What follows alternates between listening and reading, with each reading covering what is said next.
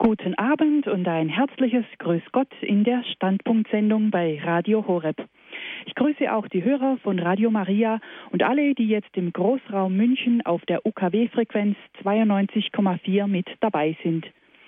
Mein Name ist Veronika Ruf. Viele von Ihnen, liebe Hörerinnen und Hörer, kennen Sie bestimmt noch.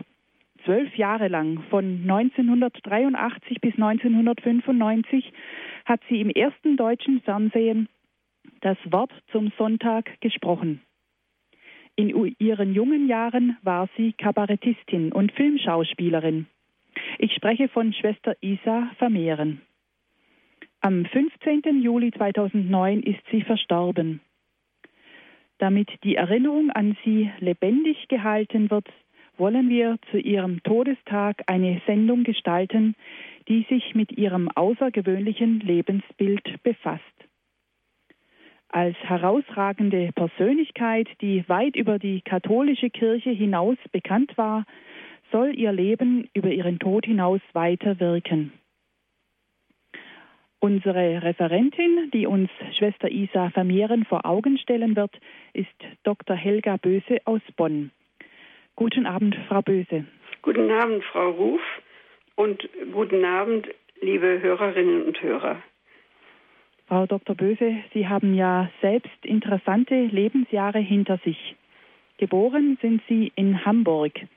Sie haben Deutsch, Geschichte, Latein, Philosophie und Pädagogik an der Hamburger Universität studiert, wo Sie mit Promotion und Staatsexamen abgeschlossen haben. Was hat Sie damals bewogen, Lehrerin zu werden? Ja, eigentlich wollte ich es ebenso gut machen wie meine besten Lehrer. Es ging mir damals nicht nur um Ausbildung, wie das heute ja sehr oft der Fall ist, sondern auch um Erziehung.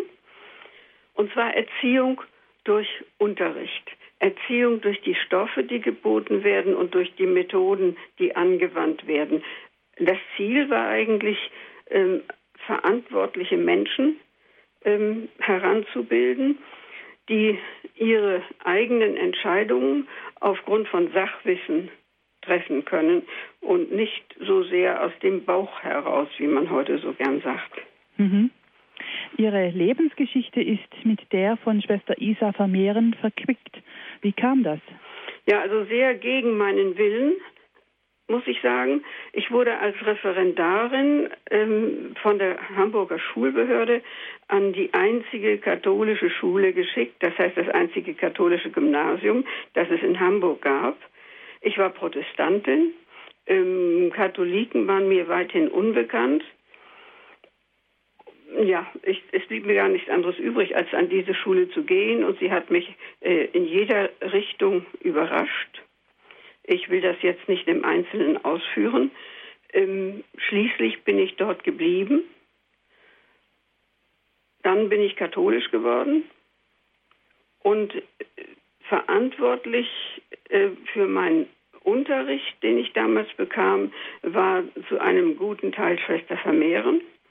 Sie war für mich die Person, ähm, die mir den Glauben eigentlich am deutlichsten vermitteln konnte. Und Schwester Vermehren war damals an der gleichen Schule, ja? Die war Direktorin an dieser Schule. Mhm. Hatte drei Tage vor mir angefangen. mhm. So haben Sie sich kennengelernt. Ja. Mhm. Warum sind Sie dann von der evangelischen zur katholischen Kirche konvertiert? Was stand da dahinter? Ja, eigentlich habe ich das mehr in der katholischen Kirche gefunden. Es war also keine Entscheidung äh, gegen die evangelische Kirche, sondern es war eine Entscheidung für die katholische Kirche.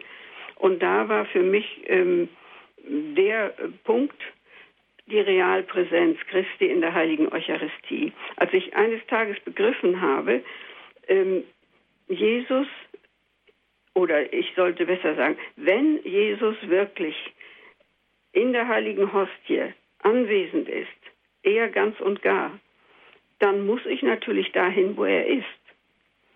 Und von diesem Punkt her hat sich dann, also dann habe ich gefragt, ähm, ich wollte gern katholisch werden und von diesem Punkt her hat sich eigentlich ähm, mein Glaube entwickelt. Und dazu gehört die Liebe zur heiligen Messe, die Anbetung der Eucharistie, die Liebe zur Kirche, die für mich ja gar nicht so selbstverständlich war. Äh, da hat mir Schwester Vermehren eines Tages einen Rosenkranz in die Hand gedrückt und hat gesagt, beten Sie, Sie werden schon sehen. Ich habe gefragt, was denn? Und sagt sie, warten Sie ab.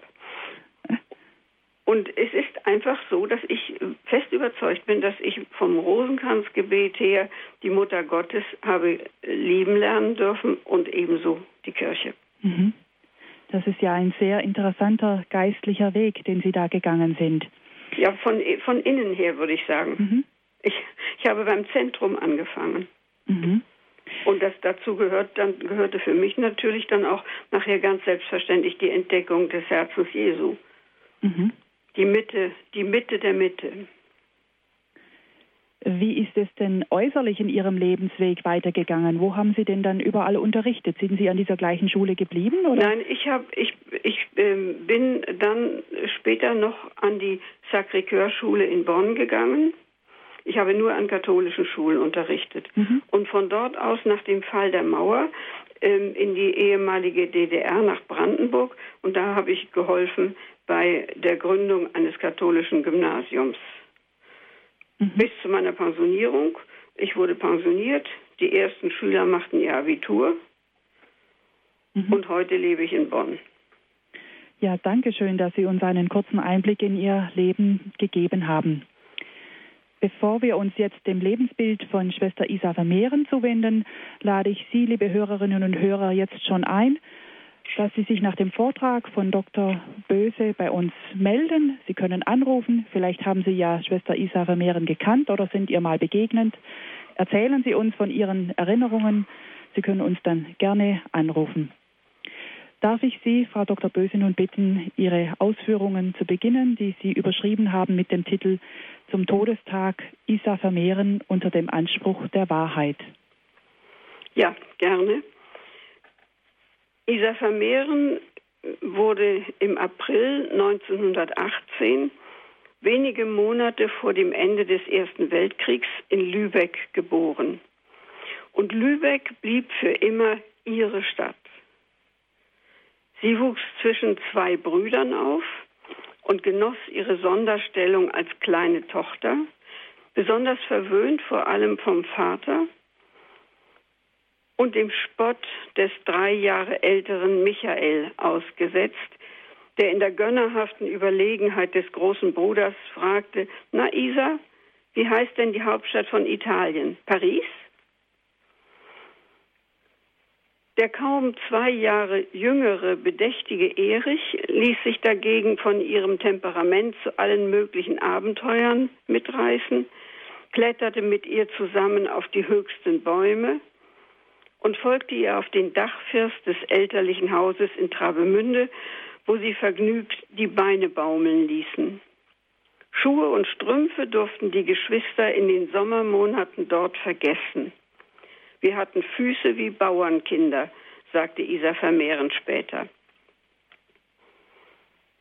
Lübeck und Travemünde, das erinnert an die Buddenbrooks. Tatsächlich gehörten die Vermehrens zu den alteingesessenen Lübecker Patrizierfamilien und Isas Großvater saß als Senator im Rat der Hansestadt. Der Vater ihrer Mutter, ein sehr reicher und angesehener Unternehmer, war dagegen als Sohn eines Kleinbauern geboren worden und hatte sich alles, was er war und besaß, aus eigener Kraft erworben. Die Wahl in den Senat lehnte er in selbstbewusster Freiheit ab. Das war nicht sein Platz. Seine Tochter Petra brachte etwas von diesem unternehmenden und eigenwilligen Geist in die alte Familie ein, als sie den aufgeschlossenen Juristen und Rechtsanwalt Kurt Vermehren heiratete. Kinder, Mädchen und Hauslehrer im Hause Vermehren waren angewiesen, die Kinder zu fördern, sie aber möglichst wenig in ihrer Freiheit einzuschränken. So sprangen Isa und Erich, die beiden Kleinen, wie sie gern genannt wurden, fast ungehindert aus der Badewanne, wenn sie am Abend den Vater nach Hause kommen hörten um ihm sofort und pudelnass um den Hals zu fallen. Petra Vermehren war überzeugt von der Auffassung Rousseaus, dass die Menschen von Natur aus gut seien und nur durch falsche Erziehung verdorben würden, dass man sie einfach wachsen lassen müsse, damit sie sich schön und ungebrochen entwickelten. Die Bildung der Persönlichkeit im humanistischen Sinne von Goethes Wilhelm Meister stand den Eltern als Ideal vor Augen. Dazu gehörte ganz selbstverständlich auch das Reisen. Kurt Vermehren hatte eine Anwaltspraxis in Hamburg aufgebaut und kam nur am Wochenende zu seiner Familie nach Lübeck. Die Eheleute wurden einander zunehmend fremd und begannen ihre eigenen Wege zu gehen.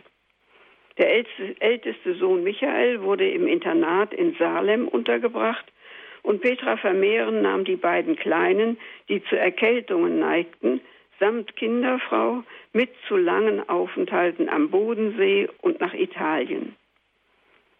Der Sommer am Lago Maggiore sowie ein Winter im Engadin es waren lange Monate in unbekümmerter Freiheit und Isa Vermehren konnte noch in hohem Alter mit leuchtenden Augen von der bezaubernden Schönheit dieser Landschaften erzählen.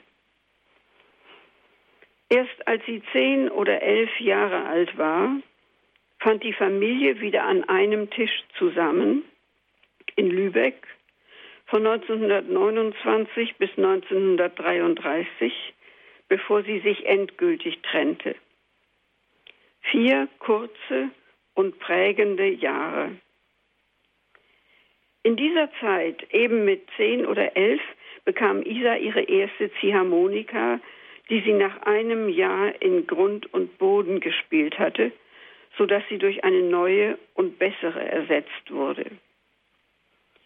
Musik und Musizieren gehörten zum Leben der Vermehrens und Isa war früh mit Flöte und Geige vertraut. Aber in der Ziehharmonika, die sie später liebevoll Knautschkommode nannte, hatte sie ihr ureigenes Instrument gefunden. Ihre überschäumende Lebensfreude, ihren Sinn für Komik, Warmherzigkeit und tiefen Ernst, ihre ganze Persönlichkeit also konnte sie in ihrem Spiel ausdrücken.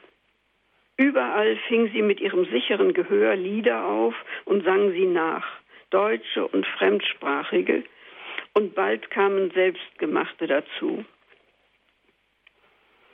In derselben Zeit musste sie sich am Lübecker Ernestinengymnasium zum ersten Mal in einen zutiefst ungeliebten Schulalltag einordnen. Ein Versuch, der schon nach vier Jahren mit einem Eklat endete. Die eigentliche Quelle der Bildung, unerschöpflich und herzerwärmend, muss in diesen Jahren der runde Tisch gewesen sein, an dem sich zu Hause die Familie zu den Mahlzeiten versammelte. Auch Michael war wieder dabei und das Gespräch versiegte offenbar niemals. Wenn das Wissen zur Klärung einer Sachfrage nicht ausreichte, dann holte der Vater Lexika, Atlanten und Wörterbücher herbei, in denen die Kinder nachschlagen konnten. Sie lernten, ihre Ansichten vorzutragen und zu argumentieren. Petra Vermehren war politisch hoch interessiert. Sie bereitete sich schon auf ihre spätere Arbeit als Journalistin vor und ermutigte auch die Kinder zum Schreiben und Erzählen. Den Eltern zu Weihnachten etwas Selbstverfasstes zu schenken, wurde zur Tradition. Und zum neidvollen Erstaunen der Brüder erwies sich die Schwester oft als einfallsreicher, als witziger und als schneller im Umgang mit dem Wort. Ein ausgeprägter Humor gehörte zu den Familieneigenschaften, und so hängte man ihr den suffisanten Spruch an, dass sie ja nur aus dem Ellenbogen herausschreibe. Sie selbst hatte so großes Vergnügen an der Schlagfertigkeit ihrer Brüder und war ihnen so sehr zugetan, dass sie herzlich darüber lachen konnte. Am Familientisch wurde damals offenbar das Gefühl einer tiefen Zusammengehörigkeit und der Freude aneinander geboren, das künftig über alle Trennungen hinweg trug. Das Jahr 1933 sprengte die Familie endgültig auseinander. Petra Vermehren hatte Hitlers Buch Mein Kampf gründlich gelesen und ahnte, was mit der Machtübernahme der Nationalsozialisten bevorstand. Julius Leber, Chefredakteur des Lübecker Volksboten und Reichstagsabgeordnete der SPD, zu dem die Vermehrens ein herzliches Verhältnis hatten, wurde schon am 31. Januar zum ersten Mal verhaftet. Unter den Freunden der Familie gab es viele Juden und Ausgaben der Bücher, die jetzt öffentlich verbrannt wurden, standen in den eigenen Regalen. Man wusste nicht, wie man der braunen Flut widerstehen sollte, aber mitmachen wollte man auf keinen Fall. Auch in den Schulen wehte ein neuer Wind. Bei dem großen Aufmarsch der Schüler am 1. Mai, dem Tag der deutschen Arbeit, zeigte Isa Vermehren in der Öffentlichkeit ihre Solidarität mit einer jüdischen Mitschülerin. Weil man der den Hitlergruß verboten hatte, weigerte sich Isa vor der Hakenkreuzfahne den Arm zu heben. An ein Abitur war danach nicht mehr zu denken. Man riet dem eigensinnigen Mädchen, das schon vorher als frech und arrogant galt und die Quarta hatte wiederholen müssen, die Schule zu verlassen. Lübeck, wo alle einander kannten, war für das liberale Lebensverständnis der Vermehrens zu eng geworden. Die Mutter arbeitete bereits für das Berliner Tageblatt und hatte mit einem Umzug nach Berlin geliebäugelt, den sie jetzt in die Tat umsetzte. Kurt Vermehren blieb in Hamburg, dessen weltoffene Art ihm gefiel. Michael sollte in Lübeck das Abitur ablegen und Erich weiterhin sein Internat in Templin in der Uckermark besuchen. Isa war in der bestürzend veränderten Welt die allem widersprach, was ihre Eltern sie schätzen und lieben gelehrt hatten, für eine Schullaufbahn kaum noch zu gewinnen. Inmitten der moralischen Zusammenbrüche und der zunehmenden Verlogenheit stand in ihr zum ersten Mal die Frage auf, die sie nicht mehr losließ. Die Frage nach der Wahrheit, auf die man sein Leben setzen konnte. Mit ihrem schmetternden Gesang hatte sie im Bekanntenkreis inzwischen so viel amüsierte Aufmerksamkeit erregt, dass ein Freund der Familie meinte, sie gehöre auf die Bühne. Und wenn man sowieso nach Berlin ging, warum dann nicht einen Versuch wagen, in der Katakombe, dem weithin angesehenen literarisch-politischen Kabarett von Werner Fink? Isa gewann das verwöhnte Berliner Publikum im ersten Ansturm mit dem Lied von der lustigen Seefahrt, das lange ihr Markenzeichen bleiben sollte. Da stand ein kleines rotblondes Mädchen auf der Bühne, das Gesicht übersät von Sommersprossen und sang und begleitete sich mit unerhörter Bravour und Kunstfertigkeit auf der Ziehharmonika. Ihre Stimme beschrieb ein Zeitungskritiker am nächsten Morgen als Naturereignis und ein anderer bescheinigte ihr, dass sie pfiff wie ein Fuhrknecht. An diesem Abend begann Isa Vermehrens Karriere, deren Bogen sich über die Schließung des Kabaretts 1935 hinaus, über die Gefangenschaft im KZ und den Zerfall des Dritten Reiches spannte, bis sie 1951 mit dem Ordenseintritt endete. 1938 wurde die 20-jährige Isa zum Entsetzen ihrer Mutter, die seit September 1937 als Auslandskorrespondentin im fernen Athen lebte, katholisch. Bei einer Berliner Abendgesellschaft hatte sie gehört, wie die junge Gräfin Elisabeth Plettenberg, die später ihre Schwägerin werden sollte, in einem Streitgespräch mit Leidenschaft ihren Glauben und die katholische Kirche verteidigte. Noch an demselben Abend hatte Isa sie darum gebeten, sie zu diesem Gott zu führen, wenn es ihn denn wirklich gäbe. Elisabeth Plettenberg, damals eine der wenigen Frauen mit kirchlicher Lehrerlaubnis, gab ihr und bald auch dem Bruder Erich Unterricht. Vor allem aber forderte sie ihre Konvertiten auf, Gott auf den Knien um die Offenbarung seiner Existenz zu bitten. Und Isa Vermehren erfuhr seine Gegenwart mit so überwältigender Gewissheit, dass sich ihr Leben für immer veränderte. In Christus hatte sie endlich die Antwort auf ihre Frage nach der einen Wahrheit gefunden, auf die sie setzen konnte, auf die Frage nach Grund und Sinn des Daseins. Die Wahrheit, das wusste sie jetzt, war kein philosophischer Lehrsatz. Sie war eine lebendige Person, in der Wahrheit und Liebe zusammenfielen und der sie ihren eigenen Reichtum, ihre Gaben und Sehnsüchte, ihr überquellendes Herz ohne Rückhalt anvertrauen konnte. Der tägliche Gang in die Frühmesse wurde zur geliebten Pflicht und in einem staatlichen Berliner Abendgymnasium holte sie das Abitur nach. Schon wenige Monate nach der Konversion lernte sie die Ordensgesellschaft vom heiligsten Herzen Jesu kennen und noch nach Jahrzehnten sprach sie von dem unverwechselbaren Duft der ihr damals in die Nase gestiegen sei, dessen Anziehungskraft stärker war als alle menschlichen Bindungen, stärker auch als die große Liebe und der Wunsch nach einer kinderreichen Familie. Die Verlobung mit dem Architekten Karl Heinrich Beutler wurde daher in beiderseitigem Einverständnis wieder aufgelöst. Der Orden aber wies Isa Vermehren zurück. Man sah in ihr eine übereifrige Konvertitin und die Beziehung zur Bühne und gar zum Kabarett setzten sie in den Augen der Oberinnen in ein zweifelhaftes Licht. Dreimal wurde sie abgelehnt. Zwölf Jahre lang musste sie auf den Eintritt warten.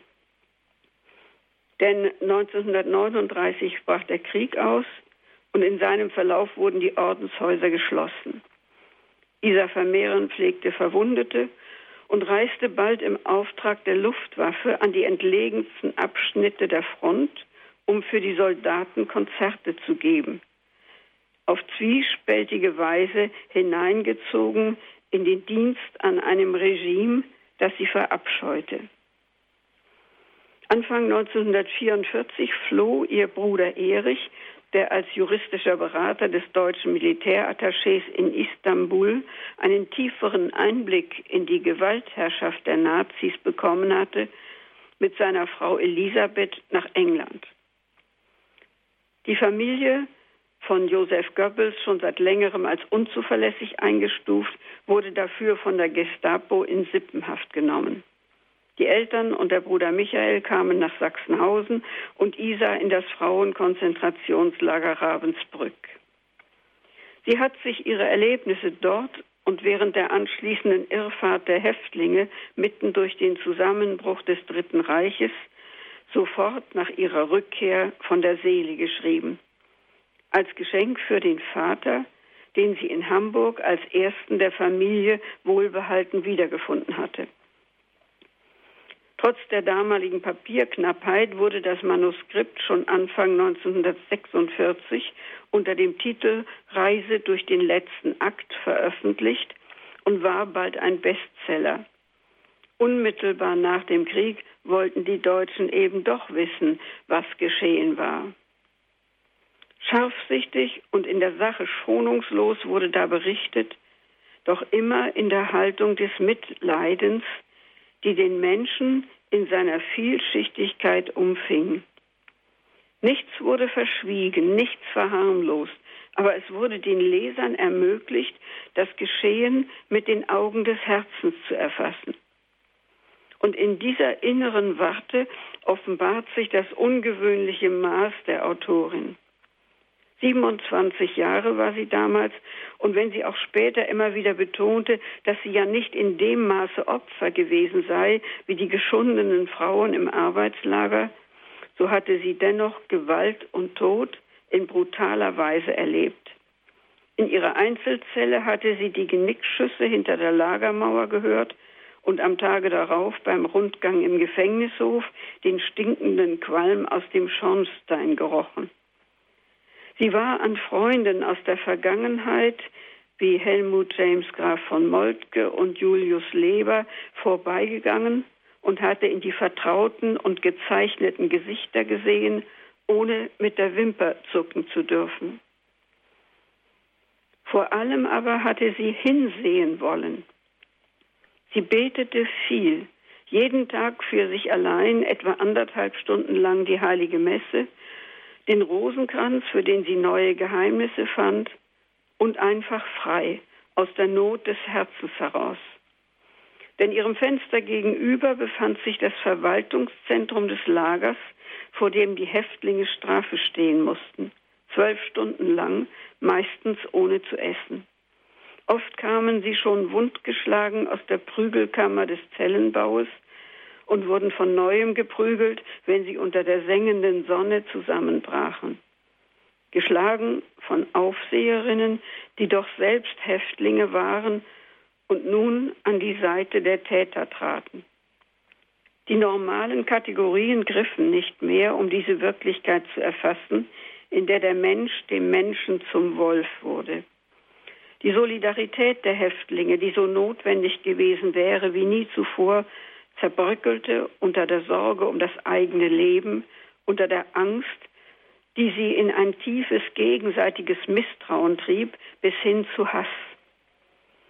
Aber auch im Verhalten der SS-Leute erkannte Isa Vermehren dieselbe Hilflosigkeit gegenüber einem System, an das sie sich ausgeliefert hatten und in dem sie nun funktionierten.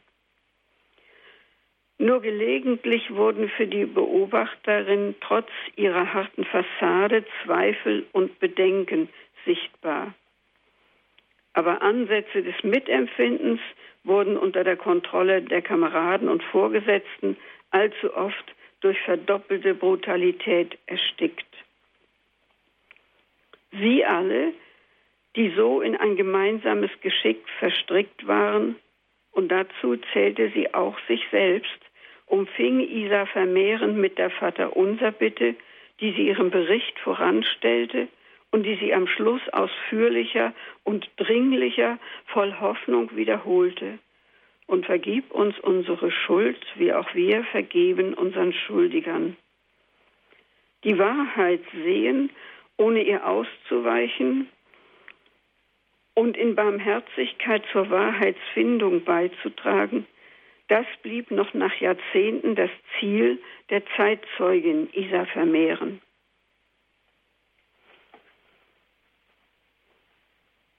Welch ein innerer Weg dahin zurückzulegen war, wie viel Mut und Selbstüberwindung es gekostet hat, sich stundenlang auf den Bettpfosten zu stellen, um durch das Gitter des geöffneten Fensters unmittelbar unter der Decke die unerträglichen Szenen im Hof zu beobachten, deutete sie in den Worten an, es hat lange Zeit gedauert, bis das, was ich sah, den Zugang zu meinem Herzen fand.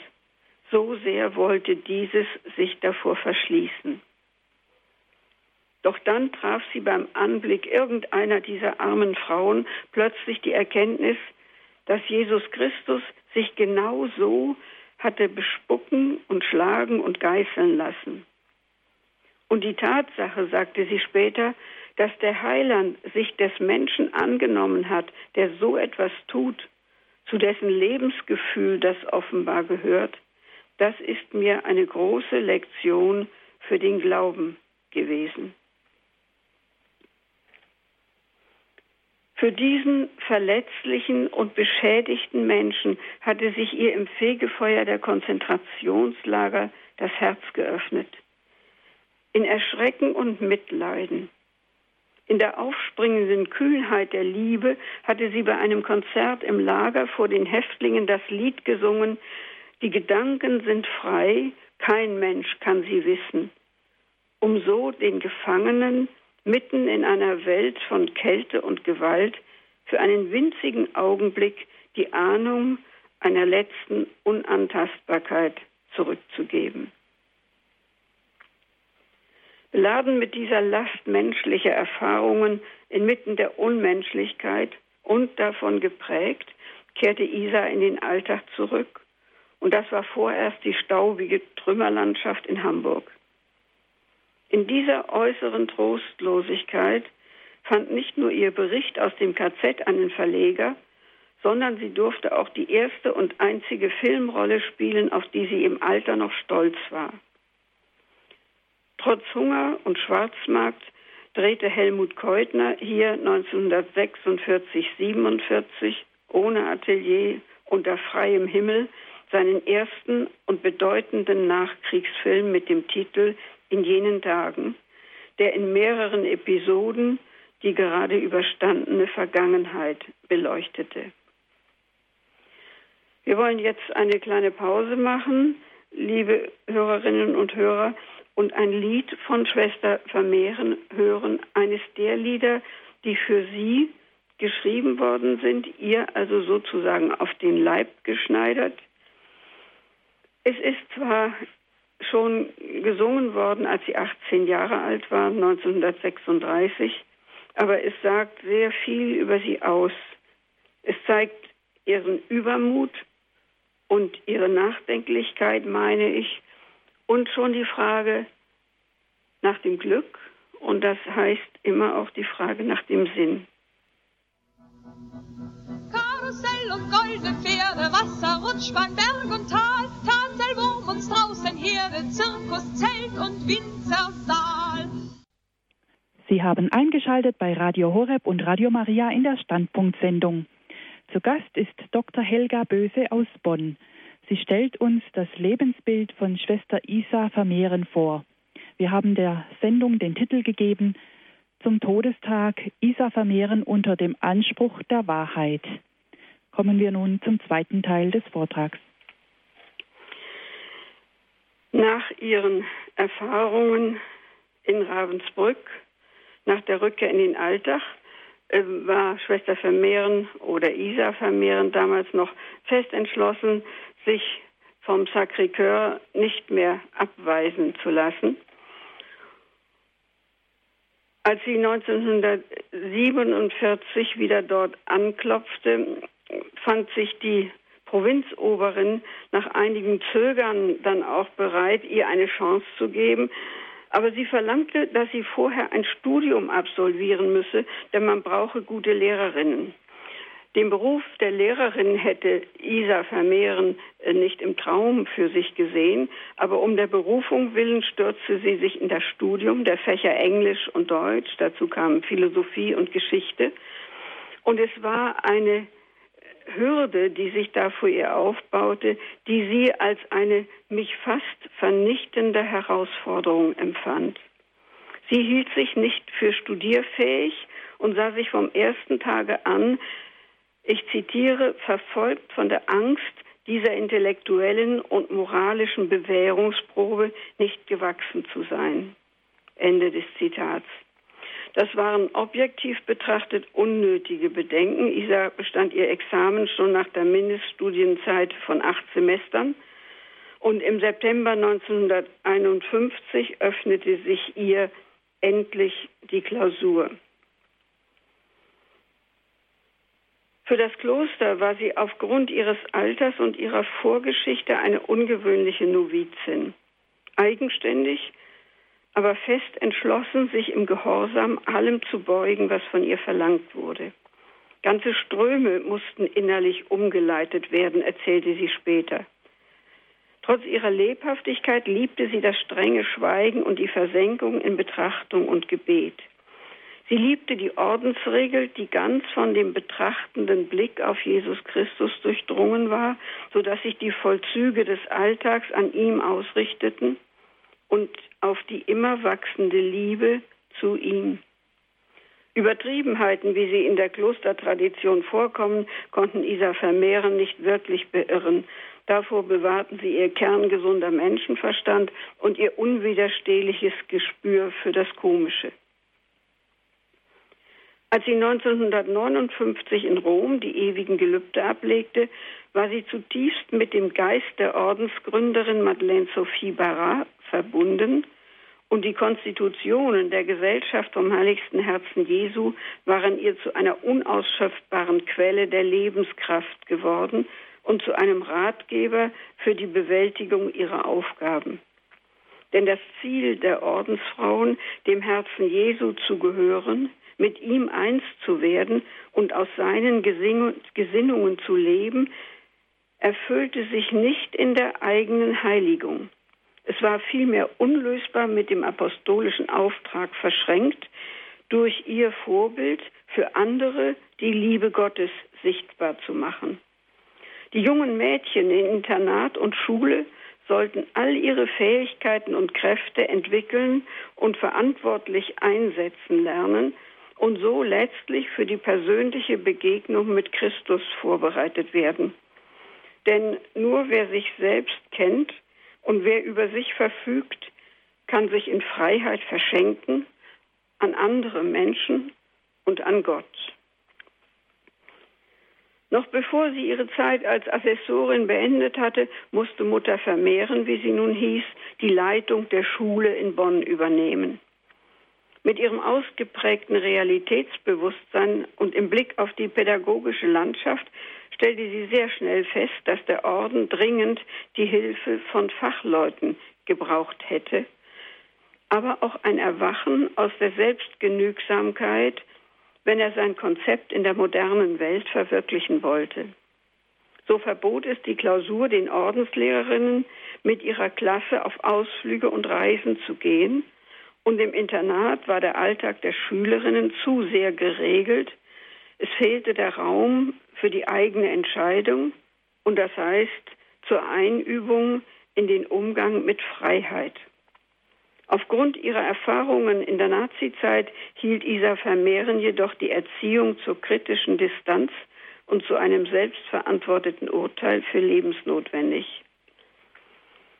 Die Ausbildung der jungen Ordensfrauen war dabei wenig hilfreich, denn in der Klostergemeinschaft war aus dem Streben nach Einmütigkeit und Liebe, wie es die Regel verlangte, eine Neigung zur reibungslosen Anpassung hervorgegangen. Die Suche nach der Wahrheit führte Isa Vermehren auch dieses Mal in ein bohrendes Fragen das den Abstand zwischen Realität und Ideal schonungslos offenlegte.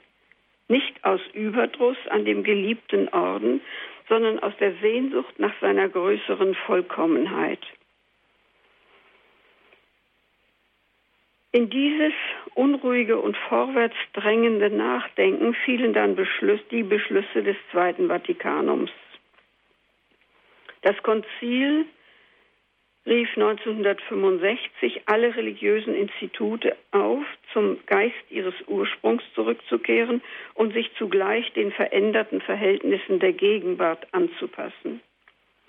Bevor die Gemeinschaften ihre Regeln dementsprechend änderten, sollten sie in einer Zeit des, Experimentierens die ihnen gemäße Antwort auf diese Forderungen herausfinden. Was für ein Bergrutsch damit ausgelöst würde, konnte sich niemand auch nur von ferne vorstellen. Im Sacré-Cœur beschloss die Ordensleitung, nicht nur die alltäglichen Gebräuche zu überprüfen und neu zu regeln, sondern auch die Konstitutionen, sozusagen das Grundgesetz der Gemeinschaft, in eine zeitgerechte Form zu bringen. Dieser radikale Ansatz führte nicht nur zu einer lang andauernden Diskussion, sondern setzte in der Praxis die Verpflichtung auf eine allgemeine Verbindlichkeit außer Kraft. Das schuf Jahre der Rechtsunsicherheit, die den Orden, gerade weil er vorher so fest gefügt war, aufsprengte. Auseinandergesprengt wurde zur gleichen Zeit auch die Einheit der Kirche, wie man sie damals verstand. Sie sprach nicht mehr mit der einen unverwechselbaren Stimme. Eine der Gegenbewegungen nannte sich nicht zufällig Una Voce mit einer Stimme. Ihr ging es um die Haltung der tridentinischen Messe, um ihrer theologischen Substanz willen und nicht nur um das gewohnte Latein. Isas Bruder Erich und seine Frau Elisabeth waren maßgeblich an dem Kampf um die Bewahrung dieses Erbes beteiligt, das Glauben und Frömmigkeit wie in einem glühenden Punkt zusammenfasste. Schwester Vermehren selbst fühlte sich durch die Verschiebung der liturgischen Schwerpunkte in den neuen Messformularen und durch die veränderte geistliche Atmosphäre wie losgerissen von dem Boden, in dem sie verwurzelt war, abgelenkt von der Versenkung in die Gegenwart Gottes. Als die Oberin eines Tages anordnete, von morgen an stehen wir bei der heiligen Kommunion und empfangen sie in die Hand, gehorchten alle wie gewohnt.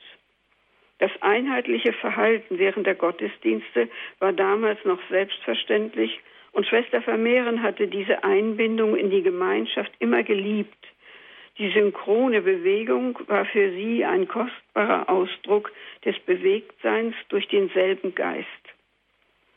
Doch nun revoltierte alles in ihr. Dass es ihr nicht mehr erlaubt sein sollte, sich im Augenblick der Kommunion, der größten Nähe zu dem Herrn, dem allein sie gehörte, in Anbetung zu beugen und so seine Gegenwart zu bekennen, das ertrug sie nicht. Sie kehrte als einzige in der Kommunität zum Knien und zur Mundkommunion zurück. Und so peinigend diese tägliche Ausnahmesituation für sie war und so viel Anstoß sie auch damit erregte, sie fand in diesem Leiden ihre innere Ruhe wieder.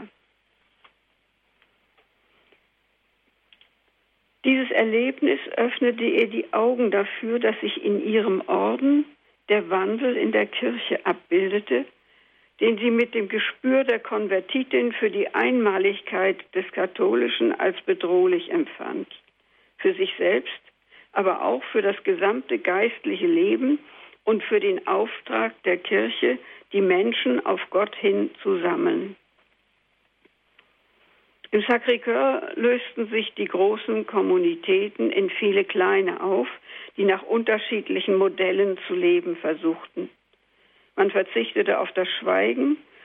Die Klausur war für apostolische Orden von der Kirche aufgehoben worden. Immer mehr Schwestern legten die Tracht ab. Und selbst der Begriff Erziehung, Inhalt des vierten Gelübdes, wurde so ausgeweitet, dass er schließlich jede Arbeit mit Menschen gleich welcher Art und welchen Alters umschrieb. Damit ging auch die Ausrichtung aller auf ein gemeinsames Werk verloren. Das Gebetsleben und die Teilnahme an der heiligen Messe, die nun zutreffend, aber kühler im Ton als Eucharistiefeier bezeichnet wurde, richteten sich individuell an der Berufstätigkeit aus.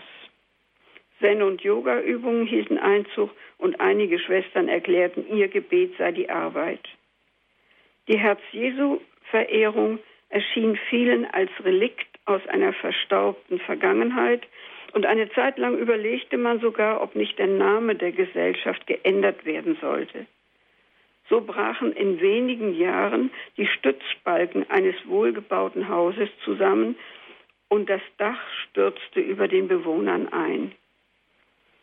Dazu spülte der Zeitgeist nach 1968 tief in diese Trümmerlandschaft hinein. Schwester Vermehren war in, als Schulleiterin außerdem dem Ansturm eben dieses Zeitgeistes ausgesetzt mit den Schulreformen, mit denen wir ja heute noch zu tun haben. Und kaum jemals zeigte sie im Alter, welche Belastung sie im Hintergrund zu tragen hatte aufgrund der Veränderung in ihrem Orden. Sie erhielt sich in dieser Zeit ihre Lebensbejahung ungebrochen. Ja, man kann von einer tief gegründeten Lust am Dasein sprechen und am Lachen. Wenn sie in der Verborgenheit ihres Zimmers merkte, dass sie nach vielen Tränen plötzlich ein leises Lied vor sich hinsang, dann spöttelte sie über sich selbst, na so schlimm kann es ja mit dem Leiden nicht gewesen sein. Und als sie das Chaos gar nicht mehr aushielt, schrieb sie eine Glosse darüber. In den Kommunitäten wurde hart gestritten, denn das, was da geschah, betraf jede Schwester persönlich. Man konnte nun äh, eine Lebensweise wählen, während man vorher in ein bestehendes Ganzes eingetreten war und von ihm getragen wurde und sich ihm unterzuordnen hatte.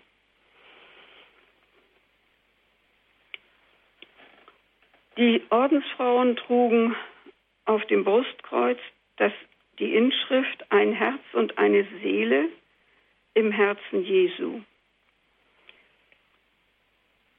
Die Gründerin hatte die Ordensfrauen ebenso sehr zur Einheit gemahnt, wie Jesus Christus seine Apostel beim letzten Abendmahl.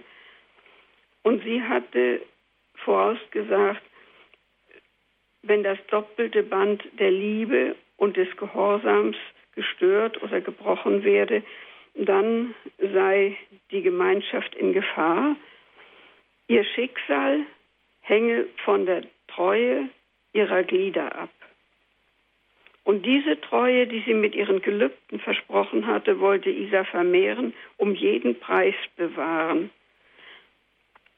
Und deshalb suchte sie mit Leidenschaft nach dem Geist des Ursprungs und nach der Identität der neuen Formen mit dem Charakter des Ordens, in den sie einmal eingetreten war.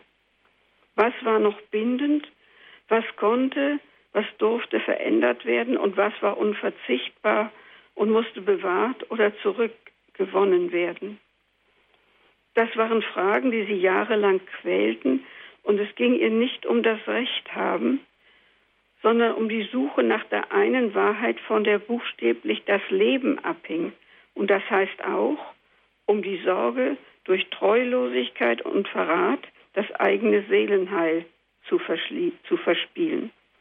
Sie hat in dieser Zeit immer festgehalten am Besuch der heiligen Messe, an der Anbetung.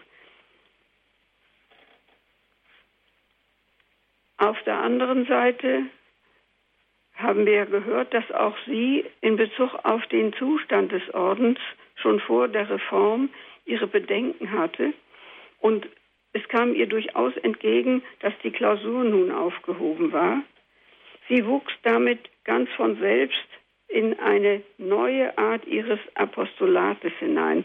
Anfangs war es ihr schwer, aus dem Haus zu gehen, weil sie nicht sicher war, ob es richtig war. Dann aber ähm, hat sie einfach angefangen, sich abgesehen äh, von ihrem Schulalltag um Menschen zu kümmern. Im Alter war sie fast uneingeschränkt für alle da, die nach ihr fragten und wurde darin selbstlos unterstützt von der Kommunität, deren Oberin sie inzwischen geworden war. Es war ein gastfreies Haus, offen für alle, die kommen wollten. Schwester Vermehren selber war viel unterwegs. Sie reiste von einem Vortrag zum anderen, nahm unterwegs die Gelegenheit wahr, am Sterbebett alter und neuer Freunde zu sitzen. Sie hielt Besinnungstage und Exerzitien. Sie half bei Umzügen und nahm an den Tagungen des katholischen Zentralkomitees teil. Projekte musste sie nicht mehr planen, die kamen von selbst auf sie zu und sie es gelang ihr schwer, Nein zu sagen. Der, ihr Glaube an die Mitverantwortlichkeit des Menschen für die Vollendung der Schöpfung trieb sie dazu, Position zu beziehen, und die Wahl ihrer Themen war breit gefächert, wie manche wohl erfahren haben, die sie kennengelernt haben. Es ging um Religion und Kirche, es ging aber auch immer wieder um Politik. Sofort nach der Wende reiste sie in die DDR und stand 1992 wieder in Ravensbrück. Sie hielt dort einen Vortrag vor einem Publikum, das zum Teil aus ehemaligen Häftlingen bestand. Und sie erinnerte an das Licht, das in die damalige Finsternis geschienen war durch die Haltung einiger unter den Häftlingen und durch die Ereignisse des 20. Juli, der ihr sehr viel bedeutet hat. Sie war bewegt ähm, von, der, von, der, von dem bleibenden Signal auch für unsere Gegenwart, das von dort ausging. Sie war immer wieder entsetzt von den Löchern, die in unserem sittlichen Konsens entstanden sind, wie sie sagte, und die schwerer wiegen als die Löcher in den Staatskassen. Erst im Alter hat Isa Vermehren öffentlich bekannt, welche zentrale Rolle Ravensbrück schließlich doch in ihrer Berufungsgeschichte gespielt hat.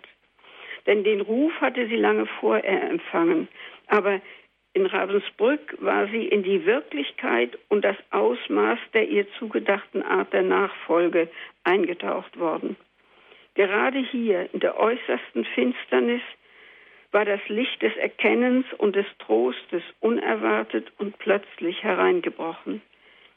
Sie sah in dem gegeißelten und dornengekrönten Jesus, in dem Ecce Homo, den Pilatus dem Gespött der Menge preisgegeben hatte, die erschreckende Nähe zwischen Gott und dem Menschen. Gott ist dem Menschen nicht fern. Der Mensch, ein Spottkönig, erniedrigt und verwundet, ohnmächtig ausgeliefert und dennoch selbst im Augenblick der Vernichtung und des Todes noch unantastbar in seinem Inneren und frei. Und gerade so war er Gott ähnlich und eben doch König. Und gleichzeitig, so schrieb sie, steht in aller Hoheit in ihm Gott vor unseren Augen, uns in erwartungsvoller Liebe zugewandt, ob wir die Botschaft seiner barmherzigen Vergebung annehmen. Es ist ein Gott, der sein Blut für uns vergießt und der darüber hinaus seinen Geist in unsere Herzen ausgießt, so dass wir nun mit ihm und wie er und in ihm versuchen können, Boten dieser Gott und Mensch miteinander verbindenden Liebe zu werden. Klarer lässt sich kaum fassen, was es bedeutet, das heiligste Herz Jesu zu verehren und aus seiner Kraft und Liebe zu leben, wie es Isa Vermehren versucht hat. Ich danke Ihnen für Ihre Aufmerksamkeit. Für alle, die erst später eingeschaltet haben, Sie hören Radio Horeb und Radio Maria in der Standpunktsendung. Heute mit dem Titel Zum Todestag Schwester Isa Vermehren unter dem Anspruch der Wahrheit. Referentin ist Dr. Helga Böse aus Bonn. Sie stellte uns das Lebenbild von Schwester Isa Vermehren vor. Herzlichen Dank, Frau Dr. Böse, für Ihren Vortrag. Ich hätte noch einige Fragen zur mhm. Klärung von einigen Einzelheiten von Schwester Vermehrens Leben. Und zwar einmal, welchen Einfluss hatte denn die Trennung der Eltern auf Isa? Musste sie da zum Beispiel früh, früh selbstständig werden? Oder welchen Einfluss hatte das? Mm, ja, bis zu einem gewissen Grade schon. Nun hat sie ja schon in Berlin in ihrer ähm, Kabarettzeit und dann nachher auch in der weiteren Entwicklung der künstlerischen Laufbahn ein sehr eigenständiges Leben führen müssen. Nicht? Sie hat mit ihrer mhm. Mutter zusammengewohnt natürlich, aber schließlich ging ja jeder seiner eigenen Tätigkeit nach. Ähm, ich denke, als die Mutter nach Athen ging, da war Schwester Vermehren 19 Jahre alt. Mhm. Dass gerade an der Stelle in die Lücke gesprungen ist äh, die äh, Gräfin Plettenberg. Mhm. Und die äh, ist etwas älter als Schwester Vermehren gewesen, fünf Jahre oder so. Und ähm, war ihr natürlich ähm, in vielfacher Weise überlegen und hat, glaube ich, sie so ähm, beschäftigt mit dem, ja, mit der Thematik, die beide ja anging, ähm, dass das für sie eine ähm, neue äh, Autoritätsperson war. Mhm. Äh, das hat die Mutter natürlich gar nicht begeistert. Im Gegenteil, die hat äh, es dieser jungen Frau außerordentlich übel genommen, dass sie auf perfide Weise ihr sozusagen zwei Kinder abgeluchst hätte, denn sie hat ja schließlich den Bruder auch in den Katholizismus gelockt und später sogar geheiratet. Ja, geheiratet, ja. Ähm, ja, und das hat sie ihr eigentlich erst kurz vor ihrem eigenen Tod verziehen. Mhm. Also so tief ging das. Schwester Vermehren, die von Natur aus äh, gar nichts Bösartiges, Boshaftes an sich hatte, war eigentlich immer ähm, der Vermittler in diesen familiären Spannungen. Also sie hat alle ihre äh, Familienmitglieder immer geliebt und hat versucht, jedem zu seinem Recht zu verhelfen. Mhm. Hielt sie denn Kontakt zum Vater auch und ja, zur Mutter? Ja, also der, es, es, gibt äh, oder es gab eine Fülle von Briefen. Also Schwester Vermehren war sowieso ein großer Briefschreiber, aber die Eltern wohl auch. Also es ging ständig Post hin und her. Als Schwester Vermehren oder Isa Vermehren sich entschloss, ich sage immer Schwester, weil ich das so gewohnt bin vom Umgang mit ihr, mhm. ähm, als Isa Vermehren sich entschloss, Abitur zu machen, und auch später, als ihr vom Sacré-Cœur das Studium auferlegt wurde, hat der Vater für sie bezahlt. Mhm, mh. Und sie selber hat natürlich verdient, hat ja auch noch äh, während ihrer Studienzeit ähm, ist sie noch gelegentlich aufgetreten, weil sie Geld gebraucht hat. Mhm. Aber das heißt, da ist sie unterstützt worden. Die Mutter hat wohl nicht so viel verdient. Ähm, und der Kontakt war immer, wenn, alle sich trafen, das geschah äh, eigentlich jedes Jahr zu Weihnachten und vielleicht zwischendurch nochmal, dann war das also ein großes herzliches Zusammenkommen. Mhm. Also die Familie hat sich im, äh, nach hat wie vor dann doch getroffen und äh, ja, Vater ja. und Mutter waren da dabei. Aha. Und sie hat, und und es war eben für äh, also Isa Vermehren hatte ein sehr starkes Familiengefühl. Mhm, mh. Welche religiöse Prägung, wenn es denn eine gab, erhielt sie durch ihr Elternhaus? Also ich würde denken, es gab eigentlich keine. Die Religion war eben äh, Humanismus. Ähm, das war die, die Bildungs, äh, goethische Bildungsidee. Das war äh, der Rousseau'sche Glaube. Und ähm, soweit ich weiß, ist der jüngere Bruder, der Erich, auch gar nicht mehr getauft worden. Also die beiden Älteren sind noch getauft worden, weil es sich so gehörte. Mhm. Die Familie war schließlich protestantisch. Äh, man ging übrigens, ähm, denke ich mal, wahrscheinlich auch in die Kirche, weil man eben ein, ein, zu den, zu den äh, herausgehobenen Familien gehörte. Mhm. Man ging immer in die Kirche, wenn es dort Konzerte gab. Also äh, Isa Vermehren hat sich da sehr begeistert und ähm, der Besuch, der Besuch einer Kirche war also nicht fremd. Mhm. Aber es spielte im Alltag eben der Glaube keine Rolle. Mhm. Ja, vielleicht können wir an dieser Stelle später nochmal weitermachen. Wir haben eine erste Hörerin, Frau Dülz aus Mainz, die ich begrüßen darf. Grüß Gott, Frau Dülz. Äh, grüß Gott. Ähm, zunächst möchte ich sagen, ich kann mich noch sehr gut erinnern, wie Schwester Vermehren äh, das Wort zum Sonntag doch öfters gesprochen hat. Sie war mir sehr, sehr sympathisch durch ihre große Gottverbundenheit, die aus diesen Worten sprach und ähm, ihre existenzielle Art, da war kein Klischee, was es ja bei Ordensfrauen manchmal auch gegeben hat, sondern sie hat fasziniert durch ihre Persönlichkeit und ja. ich kann mich da sehr lebhaft dran erinnern, das ist ja viele Jahre her. Und dann habe ich auch eine Biografie gelesen, ähm, die äh, verfasst wurde was ich grundsätzlich sagen möchte, die Krise in Sacré-Cœur, das war ja eine Krise, die viele Orden und geistliche Gemeinschaften erlebt haben. Mhm. Sie haben missverstanden, äh, dass äh, Erneuerung, also das Kind mit dem Bade ausschütten heißt. Also es gibt ja ganze Gemeinschaften, die zerbrochen sind. Äh, es gab zig Austritte von Mönchen mit ewiger Profess und das war ja fürchterlich. Ja? ja, ja. Einfach äh, Missverständnis des Konzils.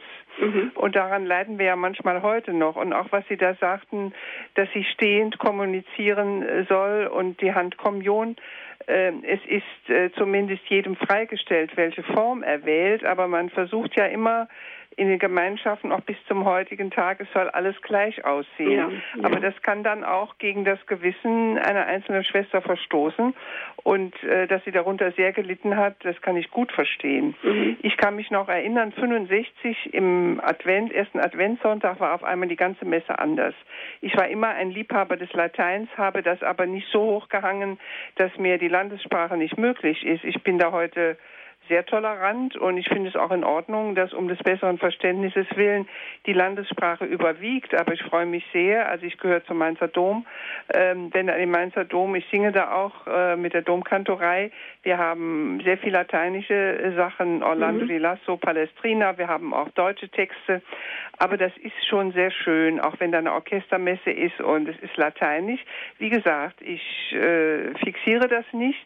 Ich kann beides gut aushalten, aber aber genau in Gemeinschaften ist das schwierig, auch wie die da in Offizium dann auf Deutsch gingen. Da kam die Trennung von Chorfrauen und Laienschwestern. Das war sicher auch berechtigt, weil ständig darf es im Kloster nicht zugehen. Aber das waren massive Brüche. Ja. Und äh, ich denke, Schwester Vermehren hat das besonders erleiden müssen, mhm. weil sie am Beginn äh, dieser neuen Bewegung gestanden hat. Also sie ist eine Persönlichkeit, die man überhaupt nicht vergessen kann.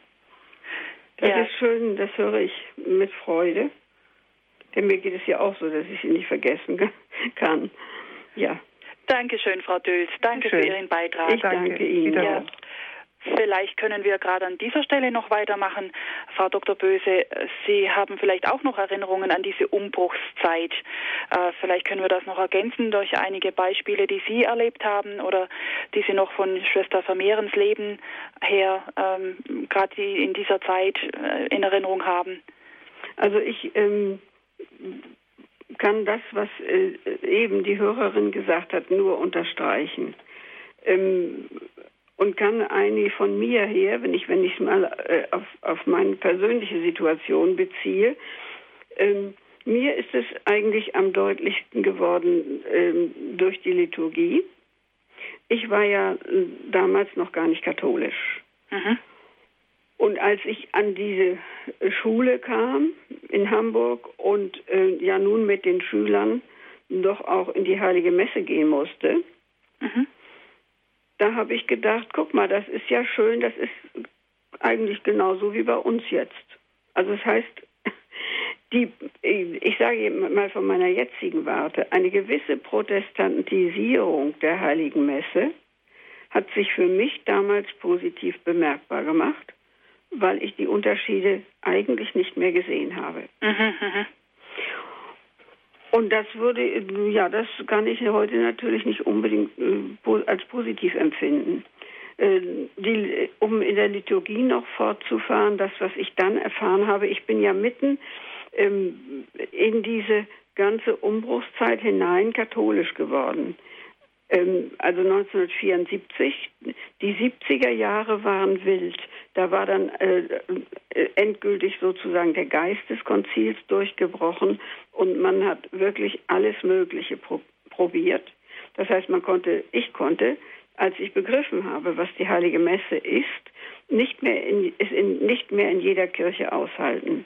Ich habe auch damals dann nicht mehr verstanden, ähm, das mit der Landessprache und dass man nun alles versteht, äh, hört sich ja immer ganz schön an, aber wenn das, was man verstehen sollte, ja, lässt sich sowieso nur verstehen äh, durch das Gebet. Mhm. Und dieses Gebet in der im immer gleichen Formular, das äh, sich sozusagen immer tiefer in einen eingräbt, halte ich für den Glauben für sehr viel wirksamer als dieses äußerliche Verstehen von Worten, die ich dann doch wieder vergesse. Mhm. Ähm, zumal wir ja dann auch nicht nur ähm, ja die deutsche Sprache hatten, sondern äh, es waren ja dann eben gleich äh, mehrere ähm, Kanones ähm, nebeneinander gültig ähm, die jedes Mal einen anderen Rhythmus erforderten, jedes Mal ein neues sich orientieren. Was ist denn dieses Mal dran? Ich habe das Ganze, ähm, ich habe das angestaunt damals und habe mir gesagt, hier wird doch eigentlich Einheit zersplittert. Da war vorher Einheit, wenn ich, ich konnte in, hätte in jedes Land fahren können, das es gab, und ich hätte immer in der katholischen Kirche ähm, diese eine Messe gefunden. Mhm. Das war vorbei.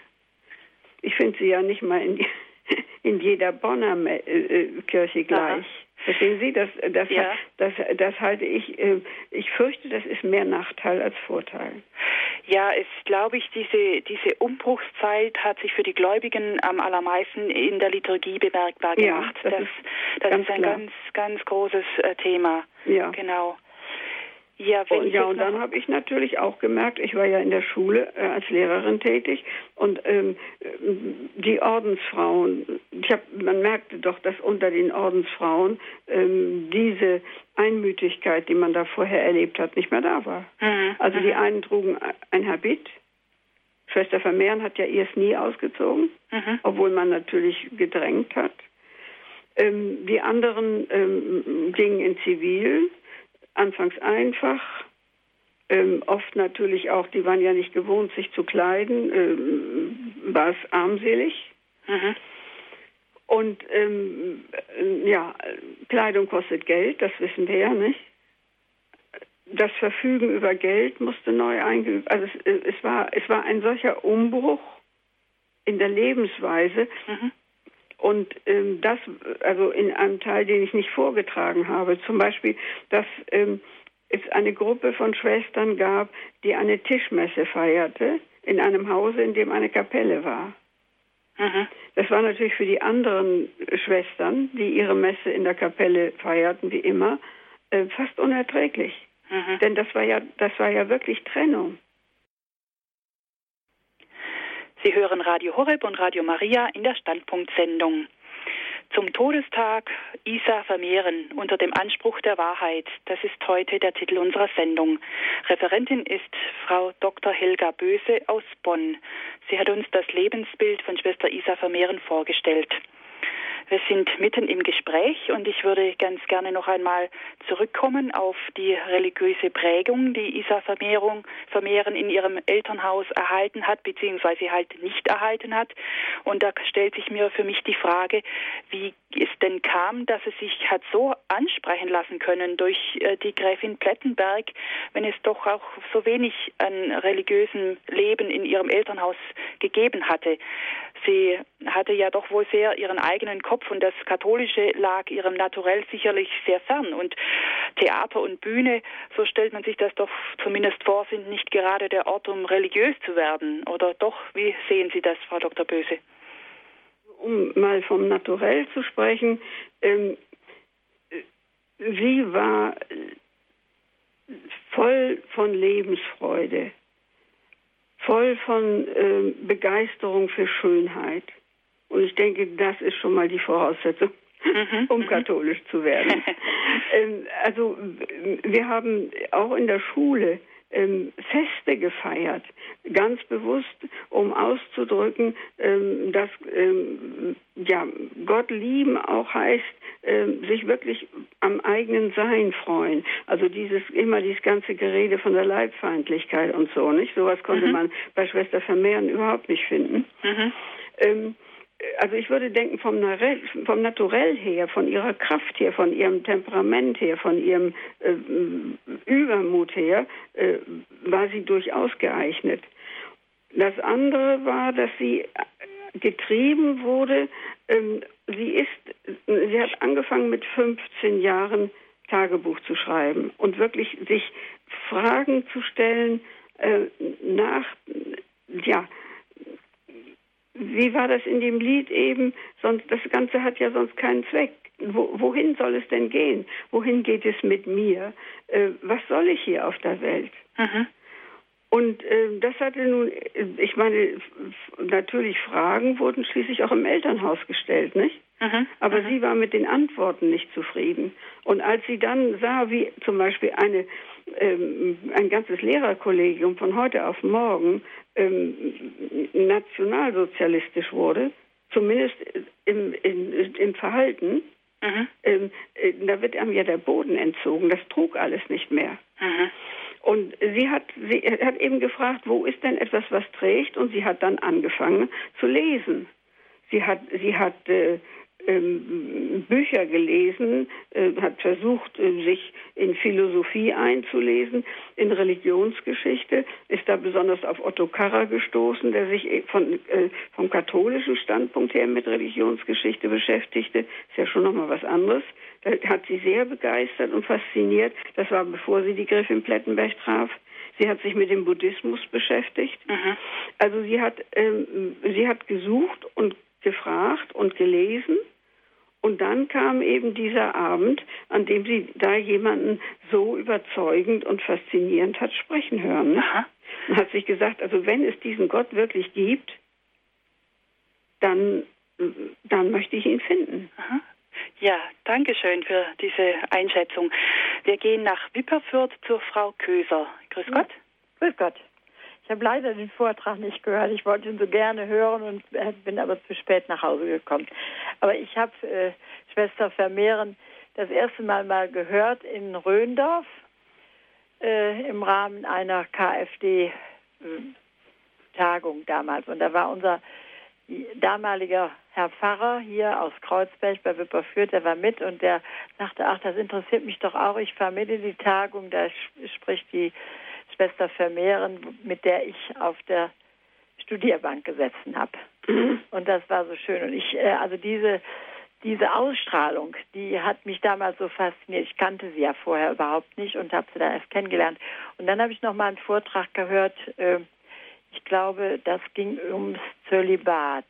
Mhm. Da hat sie auch, glaube ich, mal ein Heftchen geschrieben was ich nachher mal gelesen habe. Und da war ich auch so sehr angetan. Da hat sie also ganz äh, unverblümt sich für den Zölibat so stark gemacht.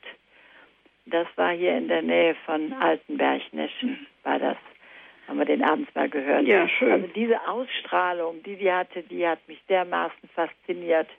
Kann ich nur sagen, ich bin inzwischen jetzt auch 70, also das war wie gesagt vor 30 Jahren, wo ich das erste Mal mhm, gehört habe. Mhm. Ich kannte sie nicht, ich wusste gar nichts von ihr. Und deshalb habe ich jetzt nur angerufen. Ja, ja das, ist schön, aber schön. Weil mich das so, ja. also die, diese religiöse Ausstrahlung, die die hatte, die hat mich so fasziniert. Mhm. Ja. Mhm. Vielen, schön, vielen herzlichen Dank, Frau Köser, jetzt für Ihren Beitrag. Ihnen alles Gute nach Wipperfürth. Ja, Frau Dr. Böse, vielleicht können wir gerade da nochmal einhaken bei der Theologie von Schwester Vermehren. Wir hatten ja jetzt sehr, viel gesprochen von ihrer Jugendzeit und auch von dieser Umbruchszeit nach dem Zweiten Vatikanischen Konzil. Aber so ihre Theologie, die sie gerade auch nach ihrer Pensionierung ähm, äh, ja sehr ähm, betrieben hat. Also ich habe zum Beispiel einen Artikel gelesen mit dem Titel Der Christ heute auf der Suche nach seiner Identität. Und da schrieb sie, zu unserem katholischen Identitätsbewusstsein gehört eine klare, unbedingte und ganz verlässliche Beziehung zur katholischen Kirche. Können Sie uns Schwester Vermehrens Kirchenbild etwas näher schildern? Ja, also da würde sie schon sagen, es ist doch nicht mein Kirchenbild, das mhm. ich hier vertrete. Es ist das Kirchenbild äh, der katholischen Kirche. Mhm. Und zwar ohne Abstriche. Mhm. Also keine eigene Theologie. Mhm. Das hätte sie, also da, da, dagegen hätte, dagegen, das hätte sie bestritten, denn das ist ja gerade der Punkt.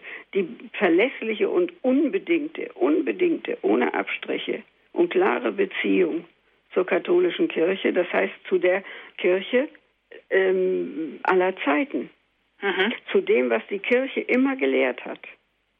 Ja, für viele ist der Kirche heute mehr auch ein Anstoß, äh, ja. so dass sie sich, sich nicht mit ihr identifizieren wollen. Was hätte Isa Vermehren gerade zu diesen Menschen dann gesagt? Naja, es ist ja ähm, so, dass man heute, ähm, ich weiß nicht, wie, wie betet man heute? Ich glaube an den Heiligen Geist und an die heilige katholische Kirche. Mhm. Wie betet man das, wenn man gar nicht mehr weiß, was die Kirche ist? Hm. Denn meine im Glaubensbekenntnis. Es geht, es geht überhaupt nicht. Also Schwester Vermehren hat die Kirche immer gesehen als Corpus Mysticum. Und wir sind Kirche ist ja ganz richtig. Wir sind aber alle, nicht nur eine kleine Gruppe. Wir sind Corpus Mysticum, Leib Christi, mhm. geleitet durch den Heiligen Geist. Und wenn ich nicht mehr weiß, äh, dass Kirche nicht Institution ist mit, mit äh, Vorgesetzten und Untergeordneten und ich weiß nicht was alles und Streitereien. Ähm, das gehört auch dazu. Das ist das, die Kirche ist ja menschlich, nicht? Mhm. Aber, aber das ist nicht das Wesentliche der Kirche. Das Wesentliche ist, ähm, dass sie geheimnisvoller Leib Christi ist. Und das, es gibt ja, auch das ist verloren gegangen, den Gedanken ähm, des Glaubenssinnes des Gläubigen. Mhm. Wann kann eine Heiligsprechung stattfinden? Wenn die Gläubigen glauben, dass da ein Heiliger ist. Nicht, weil dem Papst das nur heute einfällt oder so. Hm. Ähm, wann ist eine Lehre der Kirche formuliert worden, worden, wenn sie geglaubt worden ist? Das hat manchmal lange gedauert, das wissen wir ja, bis sie dann offiziell in Worte gefasst worden ist. Und das ist lange diskutiert worden. Und dann fielen so und so viele Heresien nebenher raus. Man, nein, das ist es nicht und das ist es auch nicht. Und dann wurde endlich formuliert und da ist einfach der Glaube daran nötig, der Geist spricht zu meinem Geist, der Heilige Geist führt und leitet. Und ich muss versuchen, das, was er will, zu verstehen, nicht persönlich, nicht nur persönlich, also nicht nur in Bezug auf mein Leben, sondern frage, was hat er der Kirche anvertraut an Glaubensschatz? Mhm. Und, und da muss ich mitglauben. Ja, und, und wenn ich das nicht immer kann, auch fühle, ja. Mhm. dann müsste ich das wenigstens versuchen, ähm, sozusagen, lieber Gott, ich weiß, du weißt, aber ich nehme es hinein, hätte Schwester Vermehren gesagt. Mhm. Wir haben eine weitere Hörerin. Mhm. Frau Michael aus Erlangen. Grüß Gott, Frau Michael. Ja, grüß Gott. Grüß und Gott. ich bin so begeistert, äh, dass mir fast die Worte fehlen. Und ich habe noch nie was gehört von Frau von Mehren. Und obwohl das ich sehr viel lese, also ich, ich bin ganz weg. Und ich werde mich ganz tief verdienen. Und was Sie, Frau Dr. Bosse, gesagt haben, ja genau, das denke ich auch, von der Kirche, von den Ordensfrauen, und jetzt habe ich es einmal so gehört. Ich, ich bin ganz berührt. Vielen, vielen Dank und ein großes Vergelt's Gott. Ja, freut mich sehr. Ja, Ach, ich danke Ihnen. Ich bin so begeistert, das gibt's nicht. Also, vielen, vielen Dank. Dankeschön. Ja danke wunderbar. auch für Ihren Anruf. Ach, also danke. einfach wunderbar. Alles Gute nach Erlangen. Ja, danke, danke, danke. Darf ich vielleicht zu diesem Gedanken, den wir eben hatten, noch mal was ergänzen? Ja, gerne. Ähm, das ist jetzt nicht Schwester vermehren, aber ganz gewiss in ihrem Sinne. Ähm, mir ist das neulich noch mal sehr deutlich aufgegangen. Aus der Kirche so verstanden kann man eigentlich nicht, nicht nur eigentlich, kann man nicht austreten. Mhm. Also ich kann meinen Austritt erklären, ähm, aber das Siegel der Taufe bleibt ja. Ich bin besiegelt mit dem Siegel der Taufe das werde ich nicht los. Mhm. Ob ich das nun schön finde oder nicht, das ist eine andere Frage. Aber das bleibt. Und es, und es bleibt noch etwas anderes. Vom Herzen Jesu Christi geht der Strom des Heils aus. Blut und Wasser. Die Eucharistie und der Heilige Geist. Und dieser Strom, der fließt durch die Zeit. Und dieser Strom kann nicht verunreinigt werden. Er fließt immer neu und immer rein. Und die Kirche mag noch so sündig sein und es mögen noch so viele Priester sich vergehen ähm, an dem, was sie gelobt haben. Es mögen noch so viele Gläubige versagen. Der Heilstrom, der aus der Kirche hervorgeht, der durch die Welt fließt, der bleibt rein und wenn ich mich ihm entziehe, äh, dann ist es mein Verlust. Mhm. Ich, ich, ich nehme mir äh, äh, das Beste, was es überhaupt gibt. Ja, das ist ein äh, sehr schönes Bild, was Sie uns jetzt gezeichnet haben von Kirche und in der Kirche sein. Das läuft aber doch auch sehr gegen den Zeitgeist, sage ich mal, wo viele ja. sagen, ja, Christsein, das ist meine Privatsache, mein Glauben, das geht eigentlich niemand was an, das ist, so lebe ich in meinem privaten Bereich. Äh, was hätte denn Schwester Isa Vermehren gerade zu dieser, diesem Satz gesagt? Ja, mein also Christsein sie hat immer gesagt, äh, man glaubt nicht für sich allein. Mhm. Also man empfängt den Glauben und zwar eigentlich immer über Menschen. Auch ein Buch ist ja von einem Menschen geschrieben. Mhm. Also sehr sich selber in, in die Ecke setzen mit der Heiligen Schrift habe ich auch mal probiert, als ich noch protestantisch war. Da kommt nicht viel dabei raus. Da findet man also nur merkwürdige Dinge, Widersprüche, man ärgert sich und so weiter. Das heißt, ohne die Kirche äh, findet man ähm, die Goldkörner nicht, die da verborgen sind. Mhm. Und ähm, meistens, sehr oft, ja, dann sagt dann jemand wie die Hörer, ähm, Schwester Vermehren war ein faszinierender Mensch. Schwester Vermehren hat gesagt, die Gräfin Plettenberg war ein faszinierender Mensch. Ähm, Menschen, die glaubwürdig verkünden, durch die, durch die empfängt man den Glauben. Und man empfängt ihn nicht für sich, man empfängt ihn nicht, wie war das mit den Talenten, um ihn zu vergraben, sondern man empfängt ihn, um ihn weiterzugeben. Mhm. Und wenn man das nicht tut, ähm, dann, dann, dann stirbt vieles. Also das heißt, ähm, es gibt keinen Glauben, der Privatsache wäre. Nur deshalb ist ja auch für die Kirche, äh, was sie auch vergessen hat, äh, was gerade wieder anfängt aufzuleben, die Mission so wichtig. Mhm. Die Mission ist, ist wichtig, weil sie Auftrag ist von Gott her. Aber ich denke, sie ist auch wichtig, ähm, weil sonst die Kirche stirbt. Mhm. Also die, wenn, wenn sie nicht mehr weitergibt, wenn sie nicht mehr durchlässig ist, dann erstickt sie an sich selber. Ja, ich glaube, an dieser Stelle würde auch noch ein Zitat von Schwester Vermehren ganz gut passen. Und zwar, sie schrieb einmal, wir können unsere Identität als Christen nur zurückgewinnen durch, vertiefte, durch eine vertiefte Kenntnis unseres Glaubens, durch eine größere, sehr verinnerlichte Vertrautheit mit Jesus Christus selbst. Das hat mich also sehr betroffen gemacht. Ähm, wie sehen Sie das? Welche Rolle spielt das Wissen um den Glauben, die Kenntnis des Glaubens für den tatsächlich gelebten Glauben, wenn wir schon gerade jetzt bei dem Thema Mission sind? Ja, es ist ähm, ja immer immer das Problem gewesen. Also heute gehen die Leute nicht mehr in die Kirche. Äh, früher gingen sie in die Kirche, aber das war es dann auch. Wo, wo, was nie alle meint, nicht? Mhm. Aber es, es, es, ist doch immer viel, man hat ja immer viel darüber geredet, ähm, dass die Menschen ihren Glauben nicht mit in den Alltag nehmen. Also ich glaube ja eigentlich nur dann, wenn der Glaube Auswirkungen auf mein Leben hat.